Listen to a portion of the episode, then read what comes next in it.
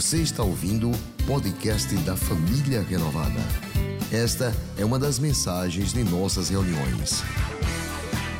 Se você não quer perder nada sobre o que acontece por aqui, siga @iprenovada nas redes sociais.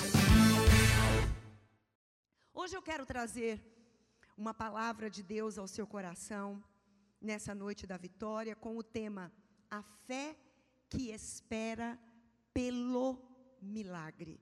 Eu quero que você repita comigo esse tema. Vamos lá? Um, dois, três. A fé que espera pelo milagre. Só as mulheres. A fé. Só os homens. Eu quero convidar você para ler comigo Marcos 9, de 17 a 27. A você que não tem a Bíblia, você pode é, acompanhar pelo telão na linguagem NVI, que diz assim: Um homem no meio da multidão respondeu: Mestre, eu te trouxe o meu filho que está com o espírito que o impede de falar. Onde quer que o apanhe, joga-o no chão.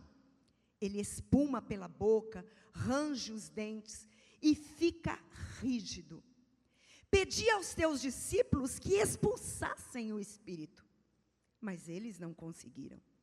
Respondeu Jesus: Ó oh, geração incrédula, até quando estarei com vocês? Até quando terei que suportá-los? Tragam-me o um menino. Então eles o trouxeram. Quando o Espírito viu Jesus, imediatamente causou uma convulsão no menino. Este caiu no chão, começou a rolar espumando pela boca. Jesus perguntou ao pai do menino: Há quanto tempo ele está assim? Desde a infância, respondeu ele. Muitas vezes o tem lançado no fogo e na água para matá-lo. Mas, se podes fazer alguma coisa, tem compaixão de nós. Ajuda-nos.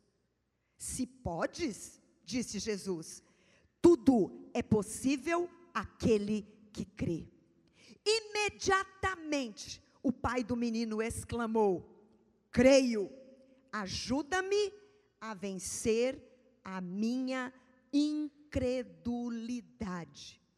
Quando Jesus viu uma multidão, está, que a multidão estava se ajuntando, repreendeu o espírito imundo, dizendo: Espírito mudo e surdo, eu ordeno que o deixe e nunca mais entre nele. O espírito gritou, agitou violentamente e saiu. O menino ficou como morto, a ponto de muitos disserem: Ele morreu. Mas Jesus tomou-o pela mão, o levantou e ele ficou em pé. Ajuda-nos a entender, Pai, qual é a atitude que vai gerar ainda mais fé na espera do nosso milagre, em nome de Jesus. Amém. Amém. Eu tenho percebido que a cada dia que passa, N são os fatores que querem minar a nossa fé. Se formos estar baseados naquilo em que nós estamos visualizando, a nossa fé é totalmente minada e destruída. Muitas vezes, você é abastecido aqui na casa do Senhor. E quando você sai e chega em casa, é como se você levasse um balde de água gelada de tudo aquilo que você recebeu nesta casa. Tem sido um desafio nós alimentarmos a nossa fé frente a tantos obstáculos, frente a tantos adversários que se levantam, frente ao mundo que a cada vez emerge e mergulha nas coisas que são contra aquilo que gera fé no nosso coração. Por isso, hoje eu quero conversar com você um pouquinho, para nós descobrirmos dentro deste texto quais atitudes que nós podemos tomar que vão nutrir a nossa fé enquanto eu espero, enquanto você espera pelo seu milagre. Mas antes de eu começar a falar a primeira atitude, eu quero aqui saber, eu quero visualizar quantas pessoas que têm pedido diante de Deus e estão à espera por um milagre. Levante a sua mão e diga: Eu. Pronto, então é para nós. É para nós. Não importa em que âmbito é o milagre, mas você está à espera de um milagre. Eu percebo por este texto que eu preciso desenvolver uma atitude, que é a minha primeira atitude. Coloque as suas expectativas em Deus. Diga expectativas.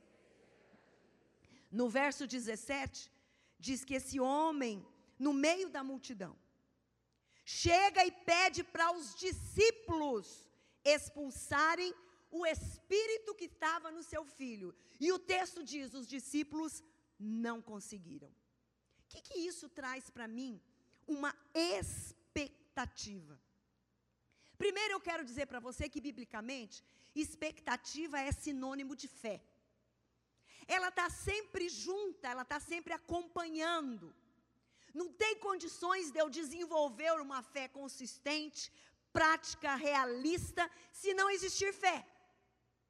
Aliás, a fé é tudo isso que eu falei para você: consistente, prática e realista. A Bíblia já diz: o justo, porém, vive pela fé. Tem gente aqui que vive pela fé? Eu. O que, que é fé? É aquilo que eu não estou vendo, mas ao mesmo tempo eu estou na expectativa que está chegando para a minha vida. É aquilo que os meus olhos humanos não conseguem enxergar. Mas na expectativa de fé, eu começo a alimentar que isso está chegando na minha vida. Lucas capítulo 1, 45, quando fala da mãe de Jesus, a Maria, a jovem, diz assim: Bem-aventurada a que creu. Por quê? Porque serão cumpridas as palavras que lhe foram ditas da parte do Senhor. Maria era uma jovem, numa cidade pequena, muito pequena, e que de repente tem a visita de um anjo, que traz para ela um recado não tão agradável na concepção de muitas pessoas, na concepção da sociedade em que ela vivia. E se fosse na nossa também geraria bastante confusão. Mas diz-nos a Bíblia que ela creu. Ontem, no, na segunda decisão, no programa terapêutico, 30 semanas, nós iniciamos com a decisão confiar. E nós começamos a avaliar e a conversar o quanto nós pensamos que confiamos, mas na realidade não confiamos. Porque quando Deus fala algo como promessa para a nossa vida, nem sempre a gente age como Maria, de crer, de colocar no coração como uma promessa de Deus, de viver dia após dia na expectativa daquela palavra que eu recebi da parte do Senhor. Por quê? Porque nós começamos a nos basear nas circunstâncias que estão acontecendo nós começamos a nos basear nos nãos que nós vamos recebendo. Nós começamos a nos basear nas expectativas que eu gero de mim mesmo na produção do milagre. Eu passo a esquecer que quem é o doador do milagre é o meu Deus.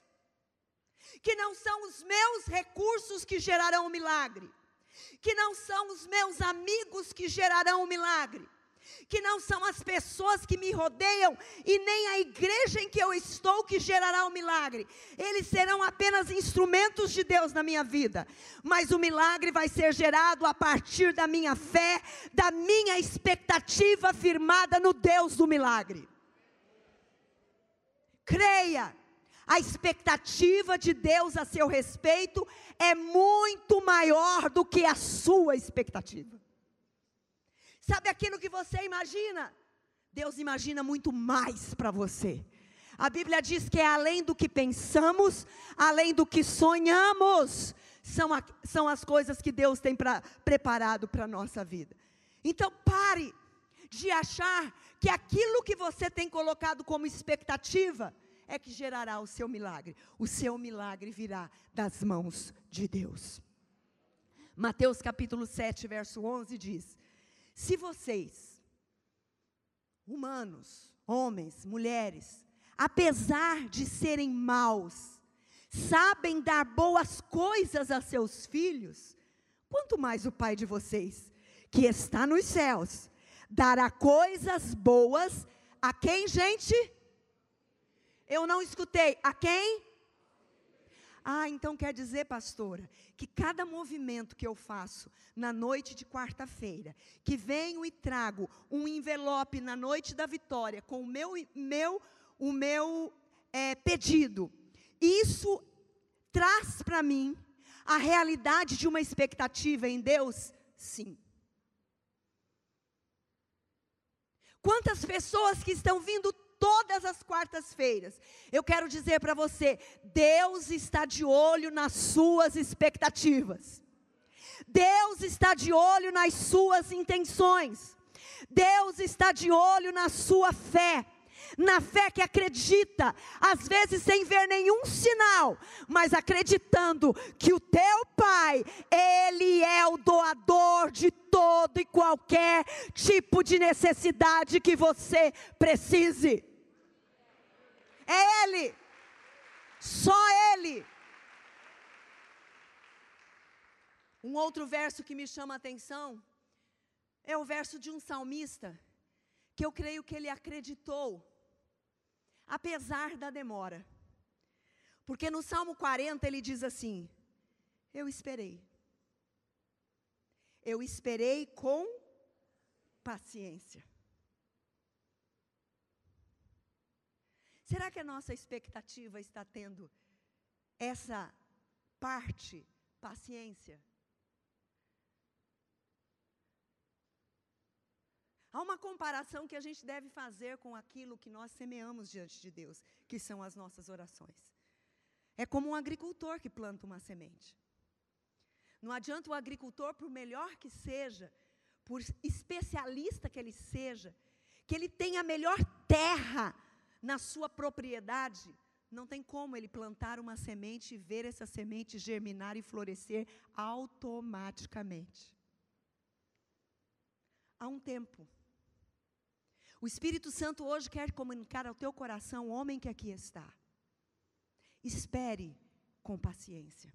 O Espírito Santo quer comunicar ao seu coração, mulher.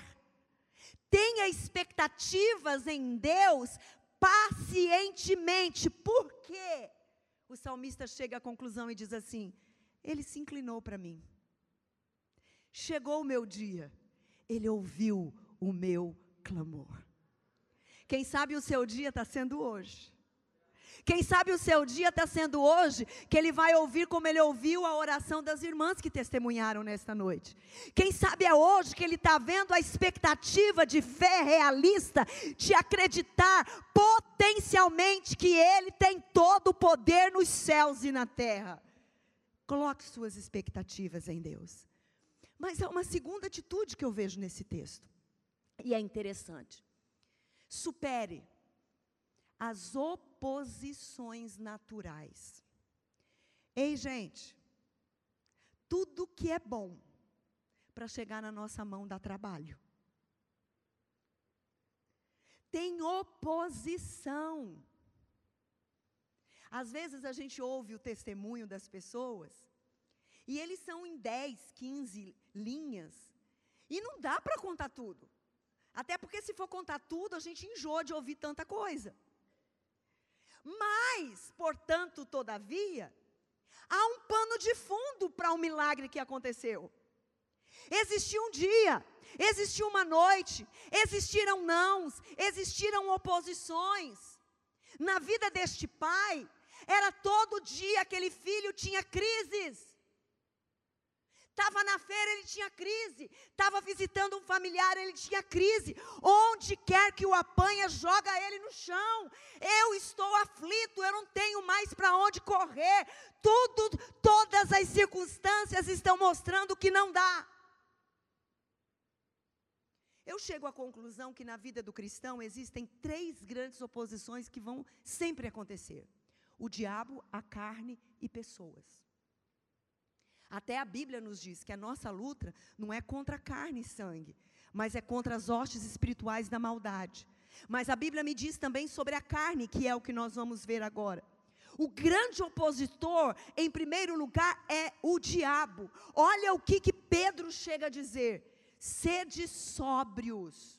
Uma pessoa sóbria é uma pessoa que não tomou nada alcoólico, está racionalmente, perfeitamente, pensando funcionalmente.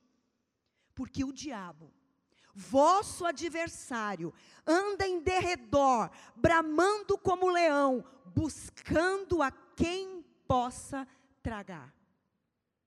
Deixa eu trocar em miúdos esse texto. Sabe o que está acontecendo? O diabo ele está percebendo que você hoje está se alimentando na fé que é gerada pelo Espírito Santo. Você veio à casa de Deus, você tomou essa decisão. Aqui você está sendo abastecido. Então, a partir do momento que você sai daqui, a razão do nosso adversário é tentar roubar de você toda esta bagagem que você recebeu de fé. Por quê? Porque ele não quer que o propósito de Deus seja estabelecido na sua vida. A Bíblia diz que o diabo vem matar, vem roubar e vem destruir. O diabo existe de fato. Nós não somos uma igreja que vamos e ficamos dando credibilidade em todas as coisas para o diabo. Mas existe a parcela opositora do diabo, sim. Ele está ao nosso derredor. Ele está rondando o seu casamento. Ele está rondando a sua família, Ele está rondando o seu trabalho, Ele está rondando as suas emoções para te jogar no desequilíbrio emocional, para depois você se arrepender, para depois você chorar amargamente. Ele é o total interessado em detonar a sua vida. Mas hoje o Espírito Santo te trouxe aqui para dizer, dizer: não desista do seu milagre, porque o diabo já foi vencido por Jesus Cristo de Nazaré. Aleluia! Pastor Carlito que sempre diz: tudo que Deus é a favor, o diabo é contra. Mas ele já é vencido na cruz do Calvário. A segunda oposição que a gente enfrenta, e que o Espírito Santo quer levar você a superar, para alimentar a sua fé do seu milagre, é a nossa carne. Gente, a nossa carne é a nossa carne. Ela é tendenciosa. Ela, por muitas vezes, até é maligna.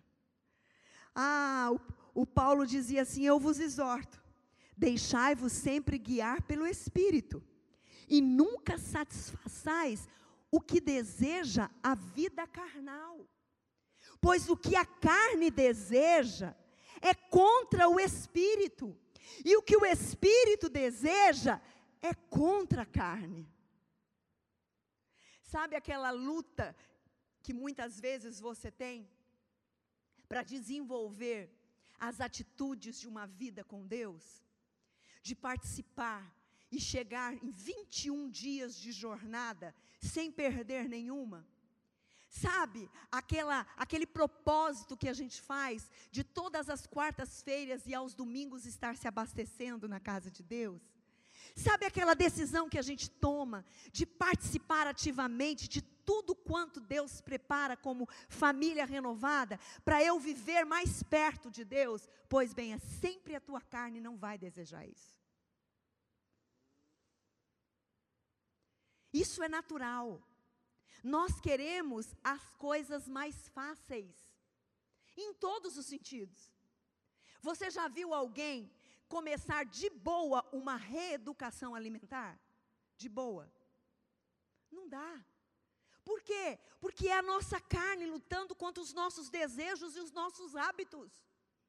Que geralmente não são hábitos que trazem um equilíbrio saudável para o nosso físico.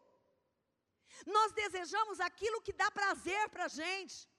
Muito carboidrato, muita massa branca, muita coisa boa gostosa, de sabor. É isso que a nossa carne deseja. Por isso que muitas vezes nós ficamos inclinados para o pecado, porque o pecado de primeira, de cara, ele é saboroso, ele é divertido, ele traz prazeres, ele traz alegria, ele traz momentos eufóricos. Mas o preço disso é muito caro. Por isso Paulo fala assim, ó, cuidado, é uma luta interior. O espírito, na verdade, está pronto, mas a carne é fraca.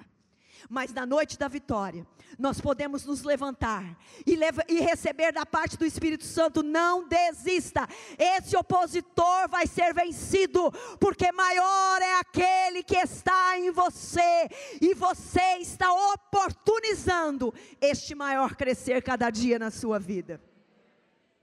Por isso, que não ache ruim dos apelos pastorais do altar.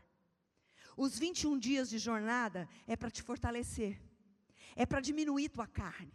Os 30 semanas é para te fortalecer nas suas emoções. As noites de quarta-feira é para injetar fé e esperança no seu coração. A celebração de domingo é para fazer aquele banquete, domingo fora de casa, aquele restaurante com rodízio.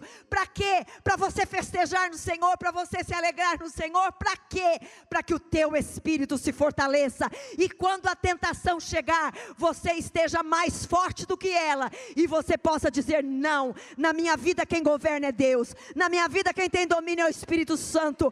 Eu me fortaleço nele. A terceira oposição são pessoas. Ah, pessoas. Você já percebeu que sempre tem pessimistas de plantão? Para qualquer projeto seu? É incrível, gente. Meu Deus. Às vezes eu fico pensando, Será que a pessoa não percebe que ela está sendo muito pessimista? A outra está toda animada com um projeto, com uma viagem.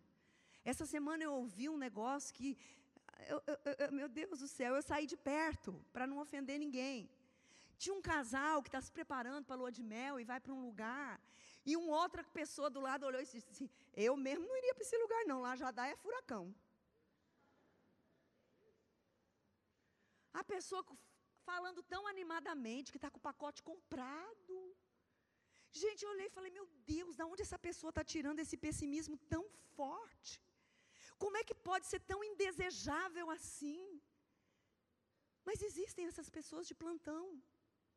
São pessoas muitas vezes que são amargas porque a vida proporcionou amargura e ela está escolhendo viver na amargura. Pelo amor de Deus, meu irmão e minha irmã, que está sentado nas cadeiras na família renovada, nesse lugar a amargura não tem lugar, o pessimismo a gente joga embora, por quê? Porque aqui traz a alegria do Senhor, a presença de Deus, a expectativa de um Deus que está conosco, e mesmo que a gente venha enfrentar o furacão, maior é aquele que está em nós.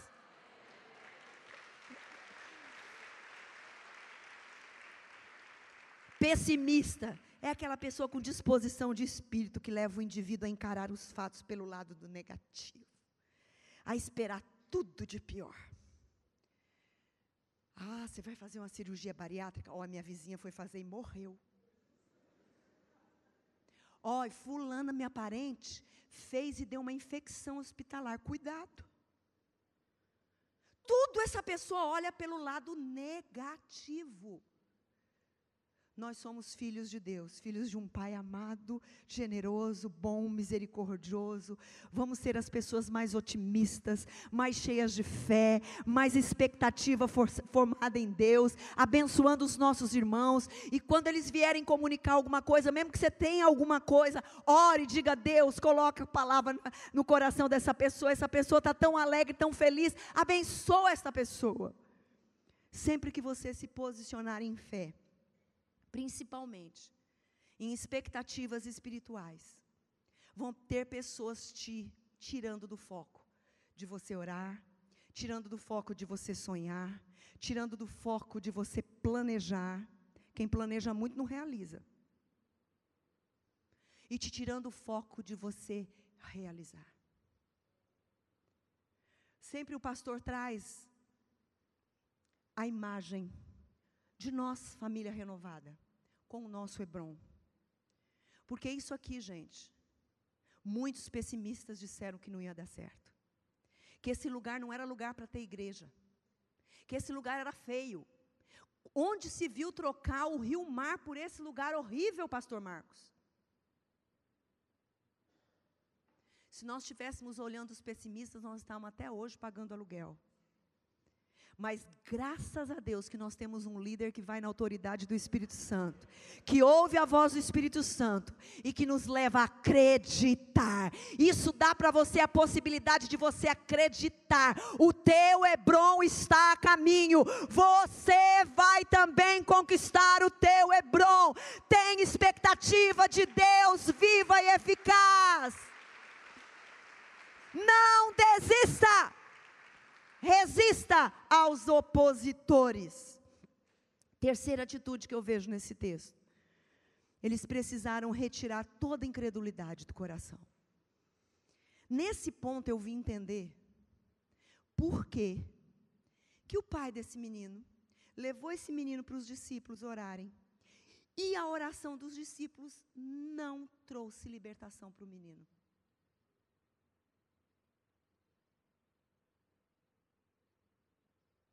Não trouxe. E aquele homem estava chateado. Ele chega trazendo tipo uma reclamação para o mestre. Eu passei lá, pedi oração para os seus discípulos. Eles oraram e não aconteceu nada. Sabe por quê, gente? Porque ele disse assim: se tu podes. Aí Jesus olha para ele: se podes? Tudo é possível que crê. Aí ele olha e diz assim: Eu creio, mas me ajuda na minha incredulidade. O que, que ele quis dizer? Que ele não cria. e eu volto aqui no ponto que eu levantei no começo, que eu falei que nós entramos na decisão 2 do 30 semanas. Às vezes a gente imagina que está crendo. Ei, Enquanto você ficar esperando que o outro creia por você, o teu milagre não vai acontecer. A vontade de Deus é gerar fé no seu coração. A vontade de Deus é que você cresça nele. A vontade de Deus é que você tenha experiências de fé é que você chegue na sua casa, levante as mãos e ore, crendo, tomando posse, e já comece a ver o milagre pelos olhos da fé. É que você chegue no local do seu trabalho, levante as suas mãos santas como filho amado de Deus, como filha amada de Deus, e restaure a sua comunhão com Deus no seu trabalho. É que você se levante e diga não à sua carne, não aos seus desejos, não ao pecado, e diga: em minha vida quem reina é o Senhor absoluto, eu creio em Ti.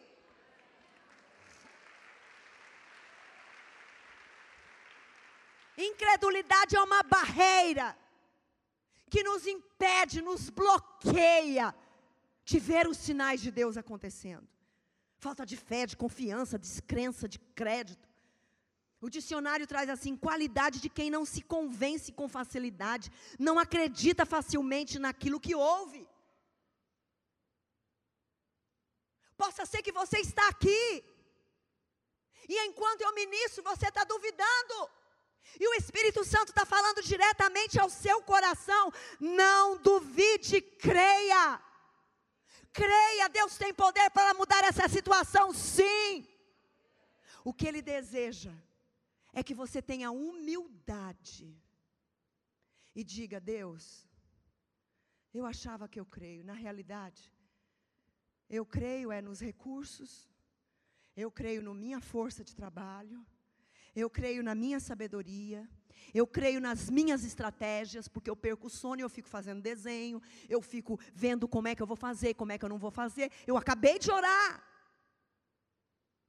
Ah, pastor, então eu não posso planejar? Pode.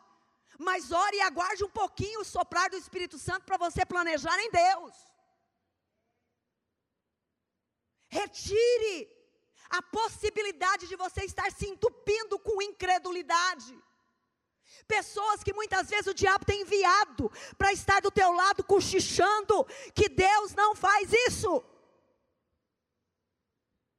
Repreenda, mas assuma, admita que você está incrédulo. Mesmo pessoas próximas de Jesus duvidaram de Jesus. Os discípulos que andavam com ele testemunhando momentos fantásticos, sofreram com incredulidade. Por que, que eu e você não vamos sofrer com incredulidade? Por quê?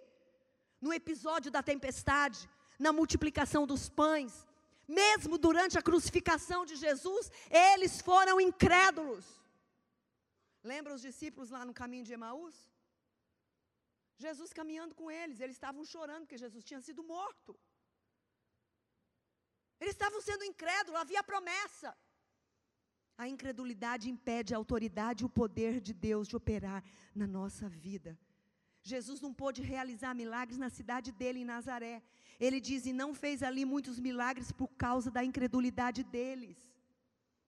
A incredulidade gera senso de fraqueza em você, meu irmão. Você fica fraco, você fica impotente, você fica incapaz. O teu pensamento só traz o não como possibilidade. A incredulidade te traz complexo de inferioridade.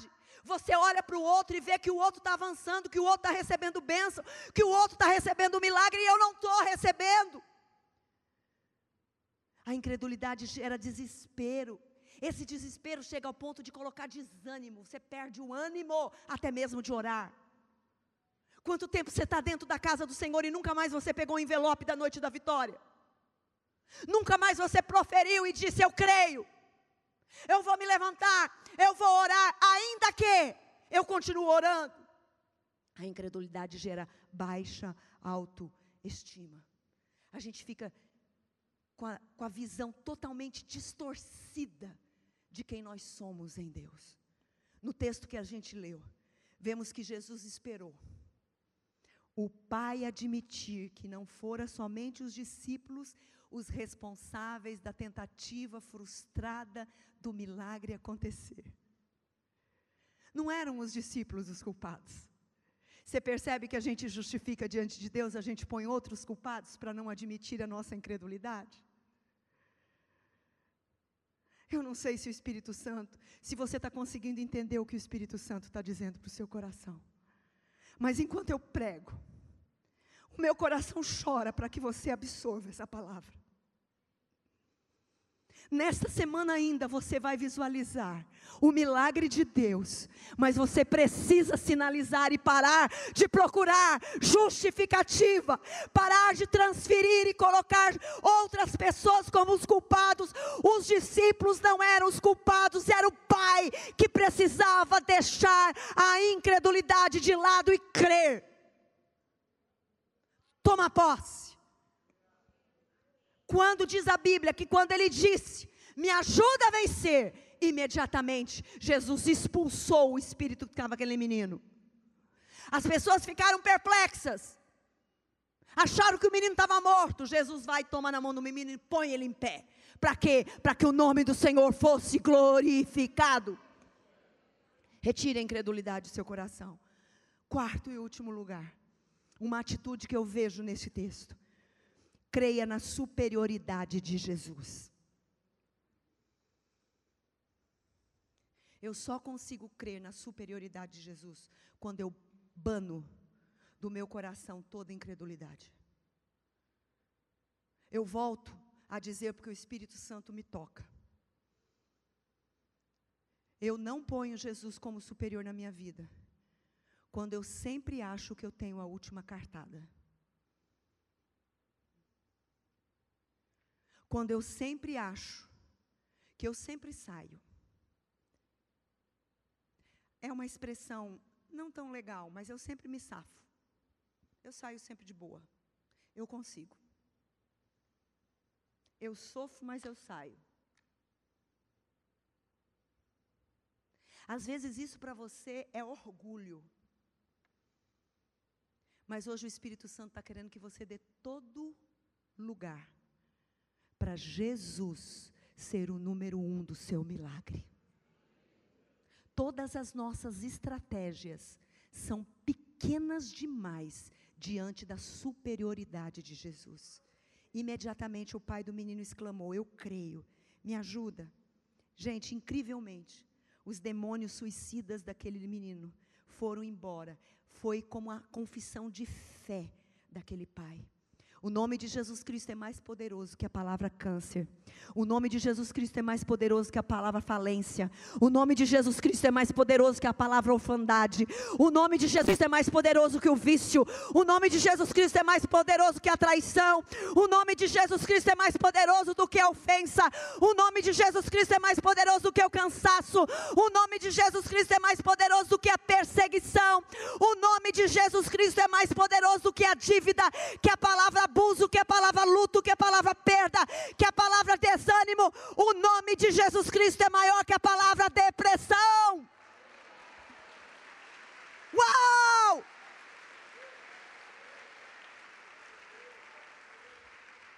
Entre nessa atmosfera do teu milagre. Respire o seu milagre. Saia hoje vivenciando o seu milagre. Saia profetizando o seu milagre.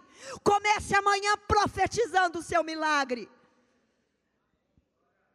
Não deixe essa atmosfera ficar aqui. Não perca essa atmosfera da sua vida, senão você perca a sua fé. Você entra em colapso. E você pode chegar ao ponto de desejar a morte. Creia no poder da salvação sobre a tua vida. Você é salvo em Jesus. Você é um filho amado de Deus. Você é uma filha amada de Deus. Em você tem marca de promessa. Em você está o milagre de Deus. Em você estão todas as possibilidades, sim. Vocês estão mortos em suas transgressões. Estavam mortos em suas transgressões e pecados, nos quais costumavam viver, quando seguiam a presente ordem deste século e o princípio do poder do ar. O espírito que agora está atuando nos que vivem na desobediência. Estava lá. Anteriormente, todos nós também vivíamos entre eles, satisfazendo as vontades da nossa carne, segundo os desejos nossos, os nossos pensamentos, como os outros. Éramos, por natureza, merecedores da ira. Eu quero respirar. Dá uma respirada agora. Enche o peito. Todavia, Deus é rico em misericórdia. Pelo grande amor com que nos amou, deu-nos a vida com Cristo, quando ainda estávamos mortos em transgressões. Pela graça, vocês são salvos. Aleluia!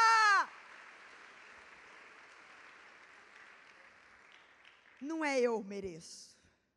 Não é eu faço isso para merecer. Graça, favor imerecido. Eu concluo dizendo: tenha fé. Demonstre isso por meio de uma fé que espera. Mas essa espera, vá dando passos com atitudes acertadas. E no final você vai receber os milagres que você tanto precisa. Se você espera por um milagre, acredite nessa atmosfera que Ele está no seu caminho. Jesus respondeu: O que é impossível para os homens é possível para Deus. Nutra sua fé, colocando as suas expectativas em Deus. Nutra sua fé que espera pelo milagre, superando as oposições, diabo, carne e pessoas. Retire toda incredulidade do seu coração. Creia na superioridade de Jesus. Este foi mais um podcast da Igreja Presbiteriana Renovada de Aracaju. Favorite e compartilhe essa mensagem com outras pessoas.